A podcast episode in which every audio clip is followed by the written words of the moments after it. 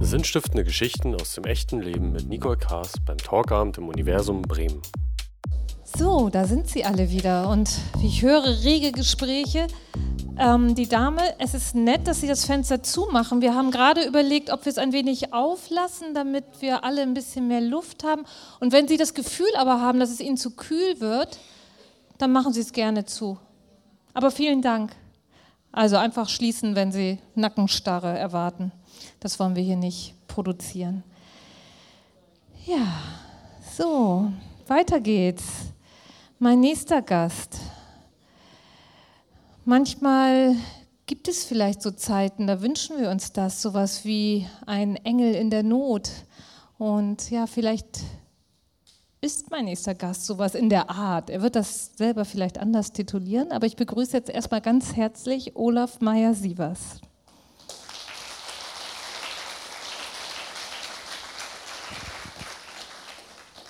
Hallo, lieber Olaf. Hallo, guten Abend. Hier ist ein frisches Wasser für dich. Danke. Wenn du durstig wirst. Genau, ich habe das eben schon ein bisschen gesagt. Ähm, aus meiner Sicht bist du mit einer besonderen Gabe ausgestattet. Du stehst Menschen in Situationen bei, die viele andere überfordern würden. Ähm, in welcher Rahmen bringst du so diese Art Unterstützung zurzeit ein? Also in mir regt sich jetzt natürlich enormer Widerspruch. Den Engel kann ich so natürlich nicht stehen lassen. Nein, das geht gar nicht. nicht. ähm, ich bin jetzt seit elf Jahren in Hamburg beim Kriseninterventionsteam. Ähm, das ist eine Arbeit, bei der wir ehrenamtlich Menschen zur Seite stehen, die gerade ganz akut in Situationen sind, die vielleicht die schlimmsten ihres Lebens sind, die ähm, gerade von der Polizei erfahren haben, dass ein naher Angehöriger gestorben ist, die äh, Situationen, in denen die Kinder gerade nach Hause gekommen sind und den äh, Papa gefunden haben, der tot in der Küche liegt ähm, Menschen, die in tödliche Verkehrsunfälle verwickelt waren, ähm, Raubüberfälle, Geiselnahmen, wie auch immer. Und dann, ähm, ja, dann, dann, sind, dann kommen wir und dann sind wir da und versuchen ein ganz klein bisschen zu unterstützen. Also es sind Situationen, in die wir alle nie geraten wollen und wir alles nie in der Hand haben, ob mhm. es uns widerfahren kann. Und in welcher Form werden Sie dann in die Situation eingebunden? Wie funktioniert das? Kann ich Sie also anrufen also, oder? Ja, also erstmal so ganz technisch. Ähm, das, das Team, in dem ich da bin, nennt sich KIT. Äh, das KIT wird in der Regel alarmiert in Hamburg von der Polizei.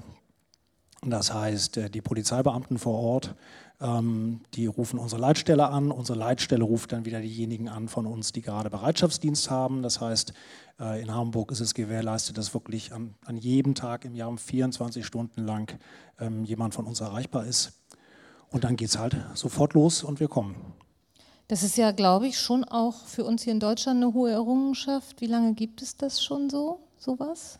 Also dieses Team in Hamburg gibt es jetzt ungefähr 20 Jahre. Ähm, kurz davor ging es, glaube ich, los in München mit dem ersten Kit.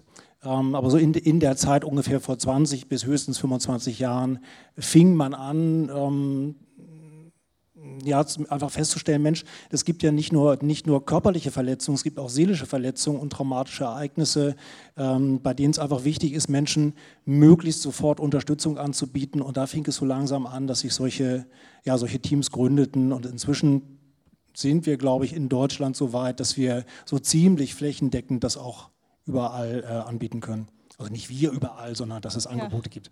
Ja, in Bremen gibt es sowas auch. Ne? Ja, genau. Mhm. Wie sind Sie auf diese Aufgabe denn vorbereitet worden? Oder ist man da Naturtalent oder wird man da ausgebildet?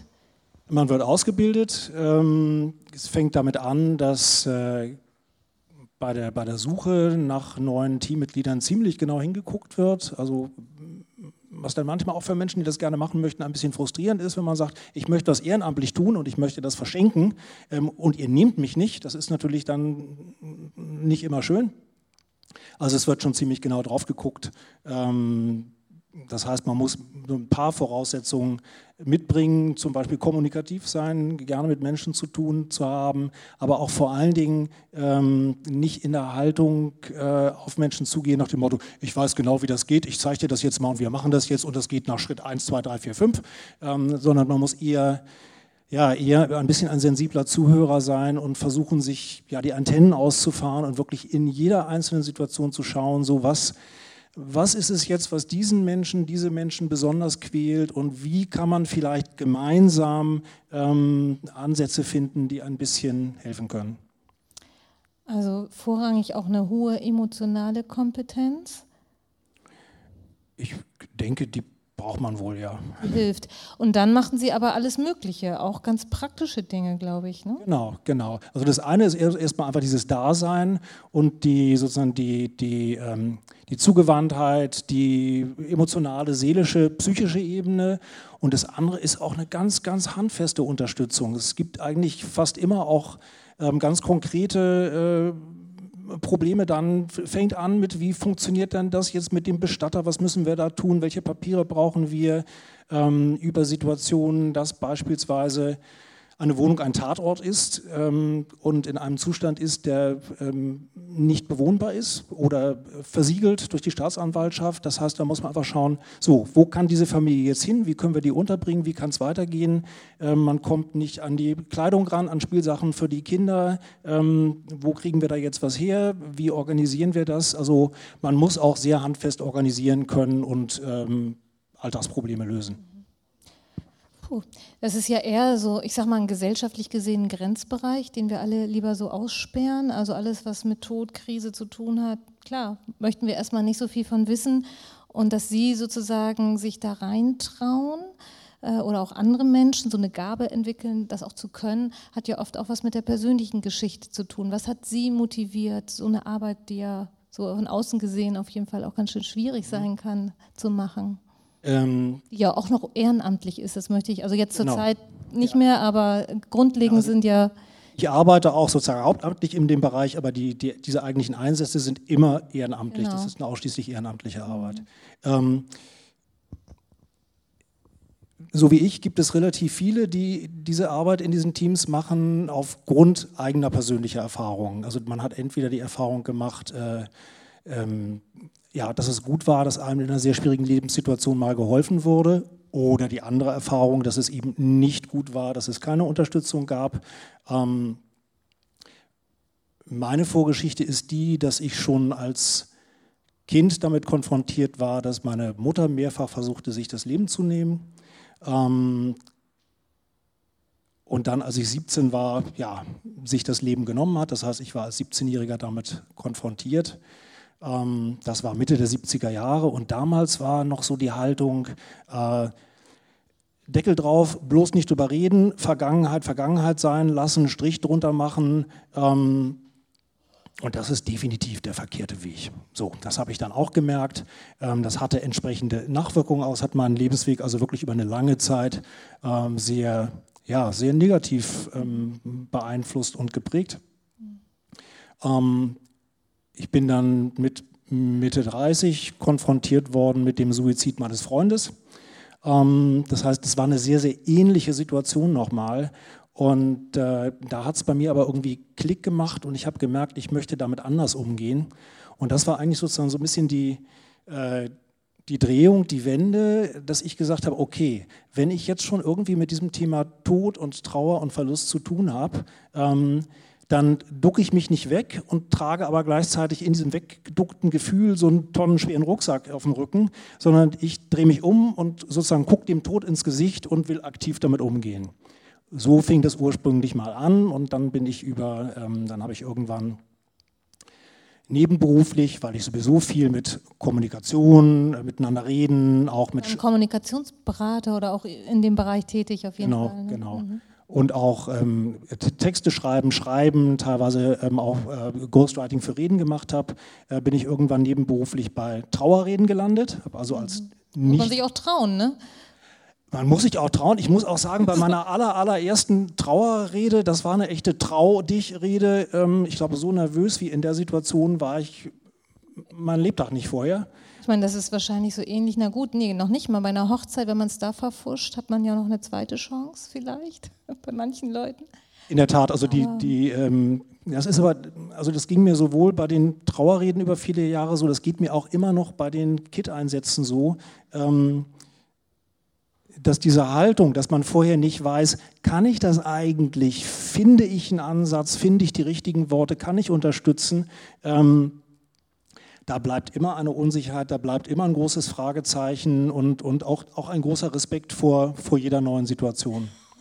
Was ist Ihr Schlüssel, damit umzugehen? Was sagen Sie sich innerlich irgendetwas oder bringen sich in eine gewisse Haltung dann, wenn Sie merken, dass Sie da so diese Nervosität bis vielleicht leichte Panik kriegen? Naja, die, die, die Haltung ist eigentlich schlicht und ergreifend die, einfach wirklich reinzugehen in die Situation mit einem gewissen Vertrauen darauf, so du, du wirst schon einen Weg finden.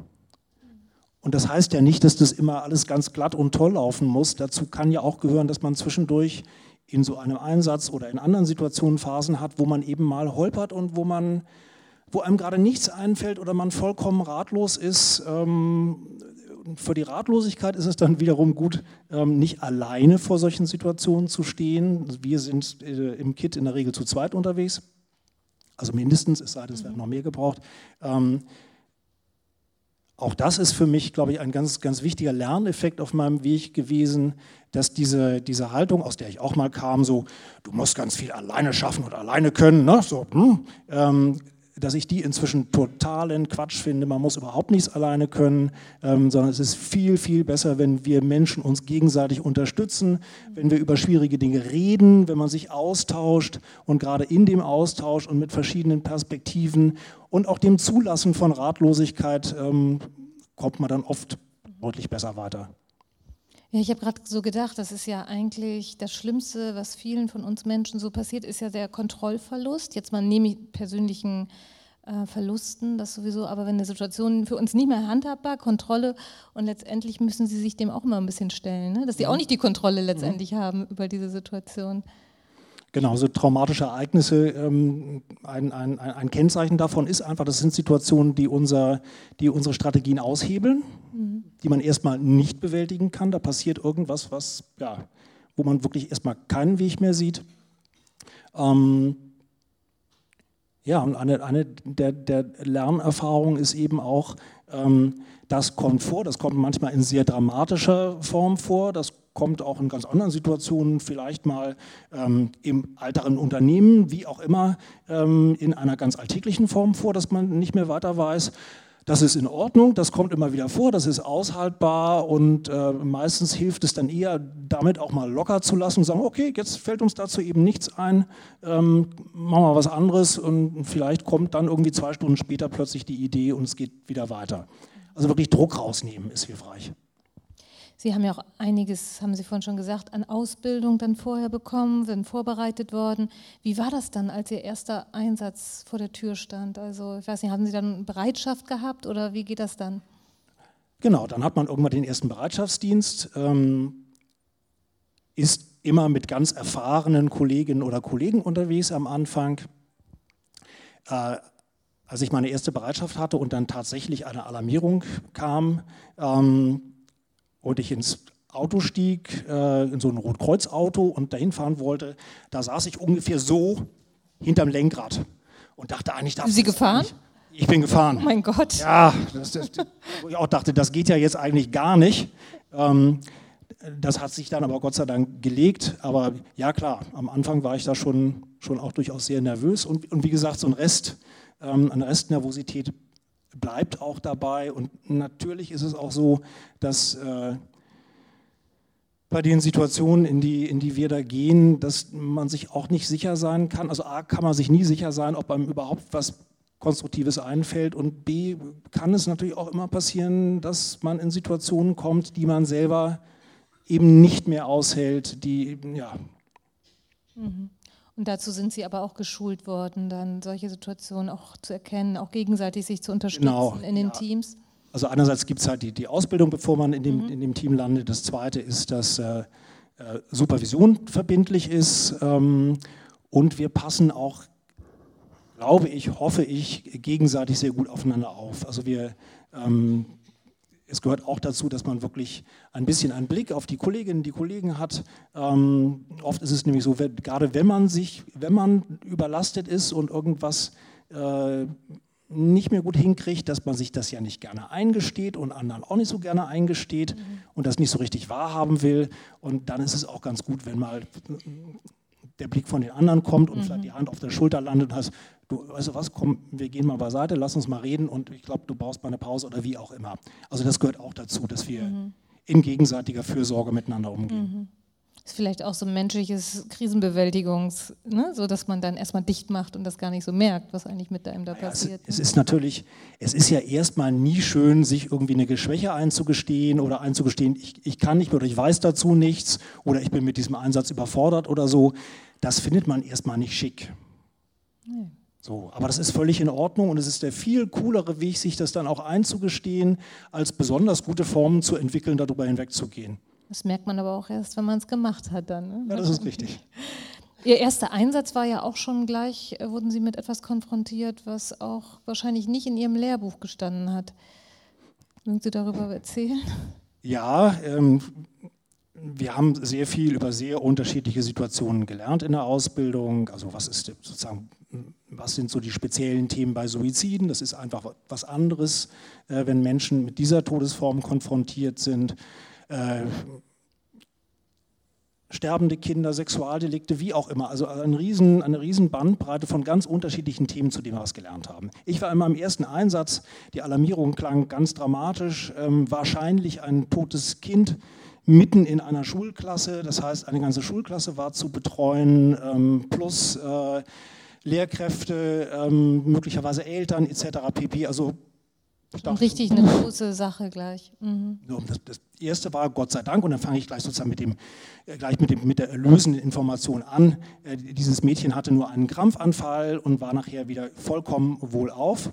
Ähm, und das, womit ich dann konfrontiert war, waren die Eltern dieses Kindes, ähm, die nämlich nicht wollten, dass das Mädchen im Krankenhaus behandelt wird weil das war gerade keine Krankheitsgeschichte, sondern das war ein Zauber, der gegen das Mädchen ausgesprochen worden ist, also eine Voodoo-Geschichte.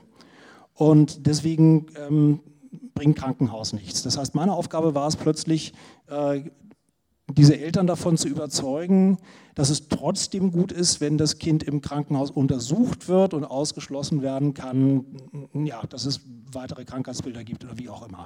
Und dann dachte ich, ach, guck mal an, das war eigentlich ein sehr passender Einstieg nach dem Motto, ähm, verlass dich nie aufs Lehrbuch und äh, es kommt immer alles ganz anders und stell dich auf alles Mögliche ein. Also auch interkulturelles Lernen äh, lebenslang sozusagen. Ne? Unbedingt, ja. Ja. ja. Mhm. Ja, und wie ist das ähm, sozusagen, was gibt es denn eigentlich für verschiedene Reaktionen, die so stattfinden? Also ich glaube, das, wovon man so, ich jetzt persönlich Sorge hätte, erstmal ist, dass da jemand völlig ausrastet, den ich da gar nicht mit umgehen mhm. kann. Mhm. Aber ich glaube, das Gegenteil ist mindestens genauso schlimm. Genau, also es gibt natürlich diese ganz heftigen Reaktionen mit, mit, mit Ausrasten, Schreien, ähm, Sachen schmeißen, sich auf den Boden werfen.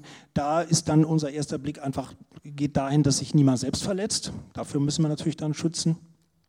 Ähm, aber eigentlich ist es so, wenn wir merken, dass jemand ganz starke Emotionen zeigt, also zum Beispiel ganz doll weint, dann sind wir eher ein bisschen beruhigt. Wir merken, dass was passiert ist, ist schon angekommen und diese Emotionen sind ja eine adäquate Reaktion auf etwas ganz Furchtbares. Ähm, wir kriegen sozusagen große Augen, wenn wir merken, da ist beispielsweise eine Mutter konfrontiert mit der Nachricht, ihr Kind ist tot und es passiert emotional gar nichts. Sie sagt, darf wenn Sie schon mal da sind, darf ich Ihnen Kaffee anbieten? Möchten Sie sich hinsetzen?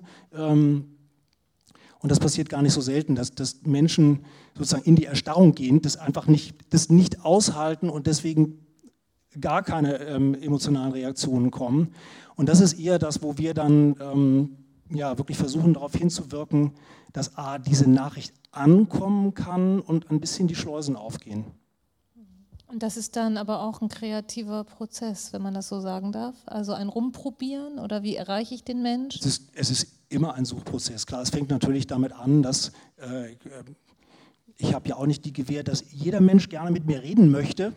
Ja, es gibt ja auch Menschen, die finden mich total doof und sagen, mit dem Blödmann will ich gar nicht reden. Also das eine ist überhaupt erstmal Kontakt zu kriegen und dann bleibt es bleibt jedes Mal ein Suchprozess. Ich stelle mir sowieso vor, Sie haben ja auch so eine Jacke an, da steht dann Krisenintervention drauf, glaube mhm. ich. Ne? Also eigentlich tauchen sie immer im Moment auf, wo sie eigentlich, also wenn man sie sieht, möchte man das eigentlich nicht gesehen haben, dass sie da stehen. Ne? Also es ist ja irgendwie, ist es auch oft so, dass Leute sie dann abwehren oder ist es dann schnell aufzulösen? Weil es ist ja erstmal so, ich würde mir vorstellen, sie sind kein gern gesehener Gast erstmal. Ne? Na, wir, in, in, der Regel tauchen wir ja auch mit der Polizei auf. Das heißt sozusagen, das ist schon diese Kombi aus, also es ist immer sofort klar, da ist was passiert und das, was da passiert ist, ist nicht schön. Ähm, und natürlich gibt es auch Menschen, die, die, die möchten dann nicht von uns betreut werden und dann würden wir es auch natürlich niemals tun. Ähm, aber die, die, die viel häufigere Erfahrung ist eigentlich, und das kriegen wir dann ja manchmal auch durchaus nach diesen Einsätzen zu hören, ist, äh, dass einfach viele Menschen doch ganz dankbar dafür sind, dass da jemand für sie da ist und sie eben in so einer dramatischen Situation nicht alleine dastehen. Ja. Das kann ich mir vorstellen. Was können eigentlich so, auch wenn ich jetzt gerade an Angehörige, Freunde, wenn man selber jemanden kennt, so die Folgen dann, weil Sie sind ja in, in, der akuten Situation da, aber was können dann die Folgen auch sein, die sich einstellen nach so einer Art psychischen Schock, der einen mhm. da ereilt? Also worauf kann man da achten oder wie, was kann passieren? Äh, das ist ein Teil, der gehört sozusagen zu unserer Einsatzarbeit, dass wir mit den Menschen sprechen, genau über das sprechen, was sozusagen äh, in der, in der nächsten Zeit mit ihnen passieren kann. Ähm, in der Regel ist es so, dass man, nachdem etwas Schlimmes passiert ist oder man eine schlimme Nachricht bekommen hat, äh, durchaus auch erstmal sozusagen anders tickt also vielleicht reizbar ist, schlecht schlafen kann, keinen Appetit hat ähm, oder zu viel trinkt oder ähm, die Ehe kriselt, wie auch immer. Also es wirkt sich natürlich aus. Und erstmal ist es wichtig, dass äh, die betroffenen Menschen wissen, das ist auch okay. So, das gehört dazu. Ähm, aber man muss darauf achten, dass das äh, nach ein paar Tagen, aller spätestens nach ungefähr vier Wochen, wirklich runterfährt und nachlässt und man merkt so, man, ne, man kommt so langsam wieder in, in ein bisschen normaleres Fahrwasser. Denn ansonsten kann sich da wirklich ein psychisches Krankheitsbild rausbilden. Also die berühmte posttraumatische Belastungsstörung, ähm, das wäre dann ein Zeichen für ein traumatisches Erlebnis, das nicht verarbeitet werden konnte. Ähm, das kann einen kompletten Lebensweg aushebeln. Also von Depression, Suizidalität, Suchtverhalten, äh, der Job funktioniert nicht mehr, Partnerschaften funktionieren nicht mehr. Also äh, wenn man eben über einen langen Zeitraum merkt, hm, ich bin immer noch ganz anders drauf, dann heißt es wirklich bitte, bitte, bitte unbedingt psychologische Betreuung. Also was für eine wichtige Arbeit, die Sie da machen. Ne? Ich denke mal, die meisten Menschen waren sicherlich bisher in Situationen alleine und es hat mhm. ihnen auch keiner gesagt und so versucht man damit irgendwie klarzukommen. Ne? Ja, also das, was wir machen, ist natürlich nur ein ganz, ganz kleiner Baustein. Wir können ja das Drama, was da passiert ist, nicht wieder gut machen. Ähm, aber trotzdem ist es so und ich, und ich glaube auch deswegen kann man das machen und hält es aus, in diese Situation zu gehen, ähm, dass wir wirklich in fast allen Einsätzen genau das merken, wo wir nachher wissen, so, wenn wir nicht da gewesen wären, dann würde diese Familie jetzt äh, nicht die Kontakte haben zu den Beratungsstellen, die dann weiterhelfen. Dann würde der, der Familienvater, der so verzweifelt war, weil er eben nicht weinen konnte, obwohl er gehört hat, seine Tochter ist tot, ähm, der würde jetzt denken, dass er verrückt ist, wie, wie auch immer. Also es gibt ähm, es gibt eigentlich fast immer nach den Einsätzen ganz konkrete Dinge, wo wir sagen können, ja, okay, da und da und da und da haben wir ein ganz klein bisschen an Schrauben drehen können.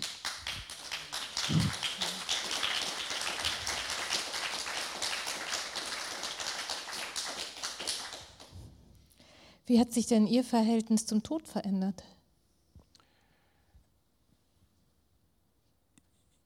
Deutlich.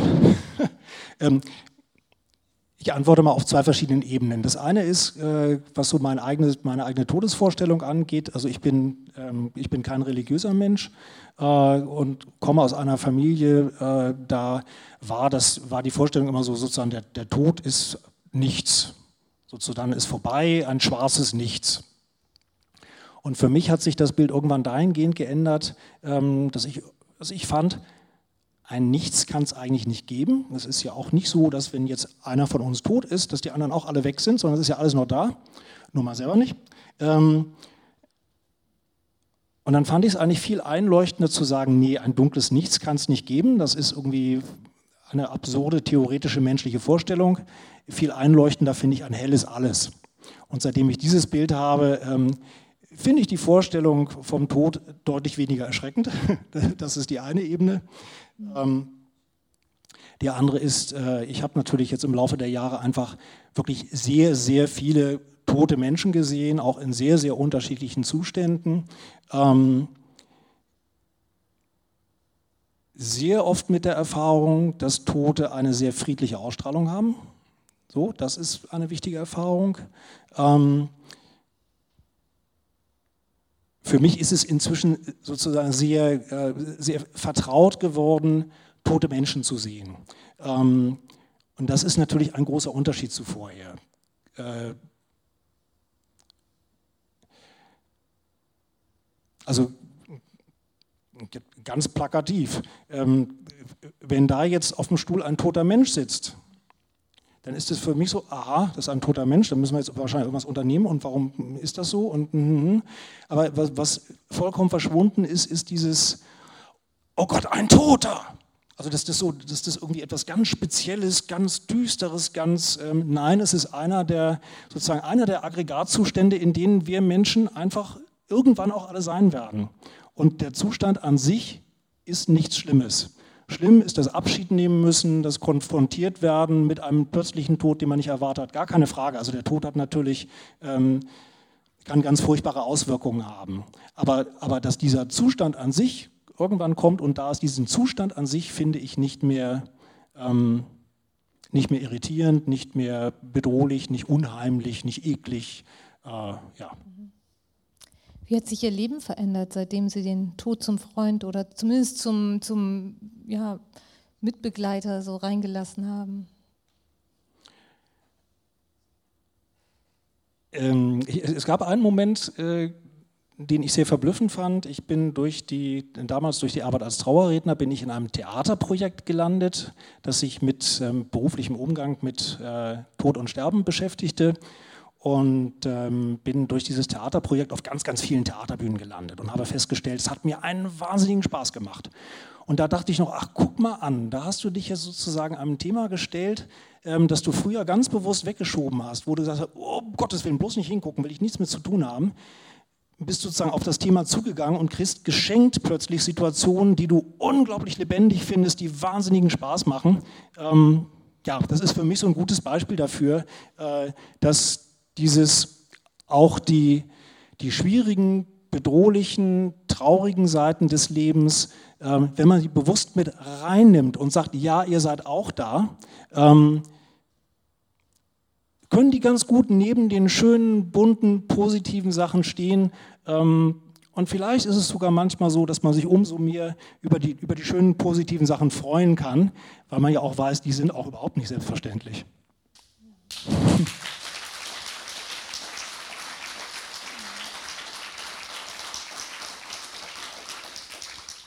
Habe gerade so die Vorstellung bekommen, wie das Bunte auf einmal richtig Farbe kriegt. Ne? So irgendwie. Sie treffen ja auch auf Kinder. Wie haben Kinder eigentlich? Was haben die für einen natürlichen Umgang mit Tod? Kinder haben ganz oft ganz andere Fragen, als wir sie haben in den Situationen dann.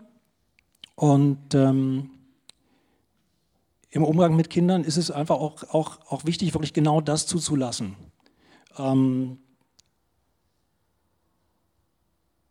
Das heißt zum Beispiel, wenn, wenn ich im Einsatz äh, mit Kindern zu tun habe, die irgendwie betroffen sind, äh, geht es ganz viel über Fragen. Also so, so, beispielsweise, hast du, schon mal, hast du schon mal was mit dem Thema Tod zu tun gehabt? Ja, mein Wellensittich ist mal gestorben. Und was habt ihr dann gemacht? Und was glaubst du, wo der Wellensittich jetzt ist? Ähm, ja, der ist im Himmel, meinetwegen. Ähm, und was denkst du, was ist bei Papa? Ja, ich glaube, Papa ist auch im Himmel. Als ein Beispiel.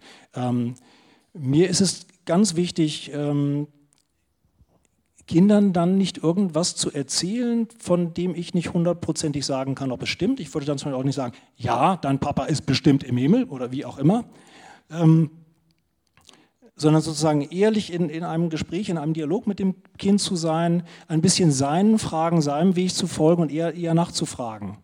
Glaubst du denn, dass Papa im Himmel ist? Ja. Und wie ist das für dich? Ja, schön. Wie, wie auch immer. Ähm, ich habe relativ oft die Erfahrung gemacht in Einsätzen mit Kindern, dass die, die Angehörigen sich sehr schwer damit getan haben, zum Beispiel Kinder dann mit, mit so einer Nachricht zu konfrontieren. Ähm, und zum Beispiel Kinder über viele Stunden im Kinderzimmer separiert haben, während äh, in der Wohnung schon die, die Polizei, der Rettungsdienst, dann kamen wir irgendwann, wie auch immer. Und die Kinder merken ja, also A, merken sie, dass was passiert und B, merken sie den Erwachsenen auch an, da ist schon was sehr Spezielles passiert. Ähm, und da liegt es uns dann auch am Herzen, irgendwie wirklich mit darauf einzuwirken, die Kinder wirklich einzubeziehen. Ähm, und dann ist es so, äh, das ist manchmal ein bisschen irritierend, wenn man das vorher noch nicht erlebt hat, dass Kinder ganz oft ganz schnell hin und her switchen zwischen ganz traurig sein, dann wieder spielen und ganz lustig sein und dann kommt wieder traurig sein und dann wird wieder gespielt. Ähm, also die, die, die sind eigentlich oft ziemlich gut auch im selber Dosieren von dem, was für sie gerade geht an Schmerz und wo sie es jetzt wieder fröhlich und lustig brauchen und mit anderen. Also man kann da Kindern oft ziemlich viel zutrauen und ähm, sollte mit einer entsprechenden Offenheit und ohne erwachsene Überheblichkeit dann in das Gespräch mit den Kindern gehen. Ja, von denen was lernen, ne? habe ich gerade das Gefühl. So, mhm. so, ein bisschen. Sie haben ja auch, glaube ich, gesagt, irgendwie das ist das Irritierende vielleicht für uns Erwachsene, dass Kinder erstmal fragen, wer kriegt denn jetzt den Fußball oder keine Ahnung. Ne? Also genau, kriege so, ich jetzt Papas Uhr? Klar. Oder so ganz pragmatische so. Fragen.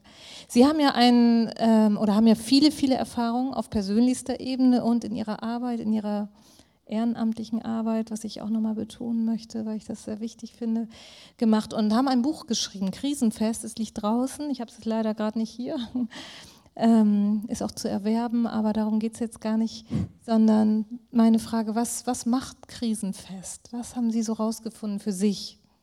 Also für, für mich steht hinter diesem Titel ähm, noch ganz klar ein Fragezeichen immer, also Krisenfest, Fragezeichen. Ähm, Krisenfest heißt für mich nicht, dass man sozusagen, äh, dass einem Krisen oder dramatische Dinge nichts mehr anhaben können und man sozusagen mit einer Ritterrüstung und gerader Haltung durch die wildesten Lebensstürme geht, sondern es heißt für mich eher, ähm, dass man es lernt, auszuhalten, zu schwanken dass man ein Zutrauen gewinnt, dass auch wenn man mal sozusagen auf der Schnauze lag, dass das nicht heißen muss, man muss da bleiben, sondern dass es auch wieder aufwärts gehen kann. Ähm, heißt eben auch Schmerz, Trauer ähm, wirklich mit reinzunehmen ins Leben und auszuleben, ähm, also Krise zuzulassen. Das heißt eher Krisenfest für mich.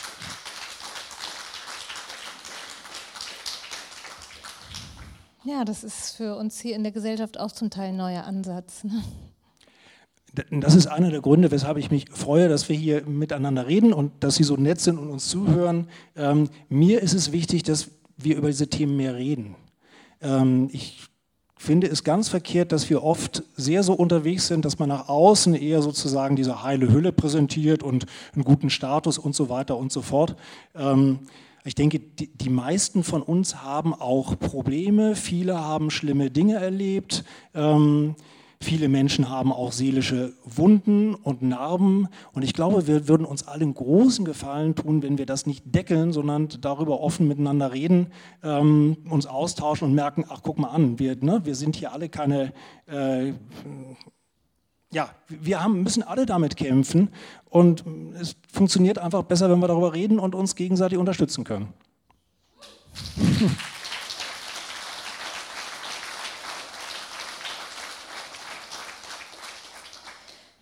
Manchmal geht es ja sogar weiter. In meiner Arbeit beschäftige ich mich auch mit, was Menschen so oder wie sie ihr, ihre ja, mitgegebenen Potenziale weiter entfalten können und oft hat es ja damit zu tun, dann auch diese, diese Wunden zuzulassen und da kommt eine Stärke raus. Das ist ja bei Ihnen jetzt auch zum Teil nicht anders. Hätten Sie eine andere Lebensgeschichte gehabt, würden Sie vielleicht heute andere Dinge tun. Und ich danke Ihnen ganz von Herzen, dass Sie das tun, was Sie tun. Und Sie merken, glaube ich, auch an der Resonanz, dass viele auch dankbar sind. Schön, dass Sie hier waren. Vielen Dank. Danke.